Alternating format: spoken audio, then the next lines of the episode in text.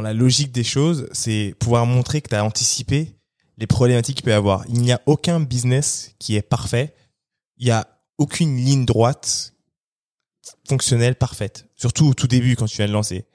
Pouvoir démontrer ou montrer que, OK, ça on a compris, on va aller là, là, là, là. Il y a des zones d'ombre qui sont celles-ci, celles-ci. En fait, juste montrer qu'elles sont déjà dans ton calcul et dans ta marge d'erreur, c'est ça en fait je pense l'une des choses que les investisseurs veulent voir ils veulent comprendre ok c'est quelqu'un qui va savoir se débrouiller Exact. qui a déjà anticipé un ou deux choses une ou deux choses peut-être pas tout mais qui va savoir euh, s'adapter en fait aux situations et aux problématiques Ça, c'est hyper intéressant et je pense que tu fais pas de slide sur ça dans le deck, mais c'est ce qu'on disait juste avant le podcast, en fait, euh, sur euh, pourquoi les fondateurs qui ont planté plusieurs boîtes, ils lèvent de plus facilement après. Mm. Parfois, hein, c'est pas toujours le cas. Mm. Parce qu'en fait, tu sais qu'ils ont énormément appris. Je veux dire, ils vont pas se planter. Tu vois, le, l'erreur logistique de débutant, ouais. ils vont pas la faire deux fois.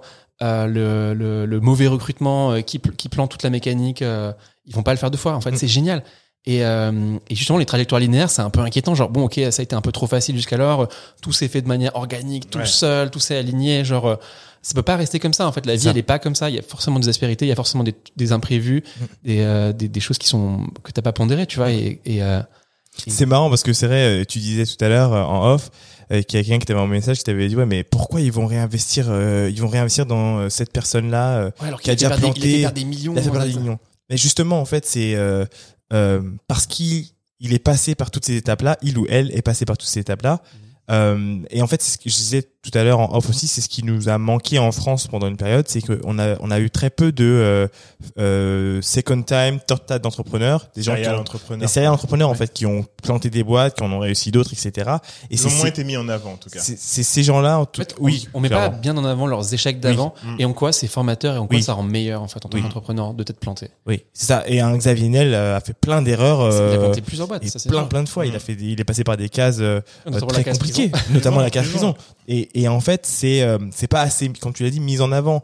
Et au contraire, justement, j'irais plus euh, tenter ma chance avec quelqu'un qui a fait ces erreurs d'erreur là, parce que je me dis, ok, on a un bouclier, c'est quelqu'un qui a compris, que quelqu'un qui a jamais fait d'erreur, tu vois.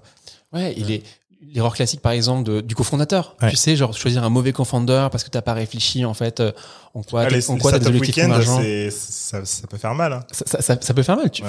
et euh, on parlait de, de Chanty et je pense que vous en avez parlé un petit peu sur le podcast quand elle était venue. Mm. Mais c'est co- le sujet avec ses co-founders, ça, ça aurait pu tuer sa boîte. en Ah fait. oui, c'est clairement. Mais c'est une erreur qu'elle fera plus jamais en fait. Ouais. Et c'est le cas de de, de, de- de plein de founders. Euh, Au début, ben tu, tu prends des mauvaises décisions au départ, tu prends des raccourcis. euh, qui, ça peut passer, mais quand ça passe pas, ben Ouais, Très euh, dur. tu, le payes assez cher, mais tu fais pas l'erreur deux fois. Ouais, Ça c'est intéressant.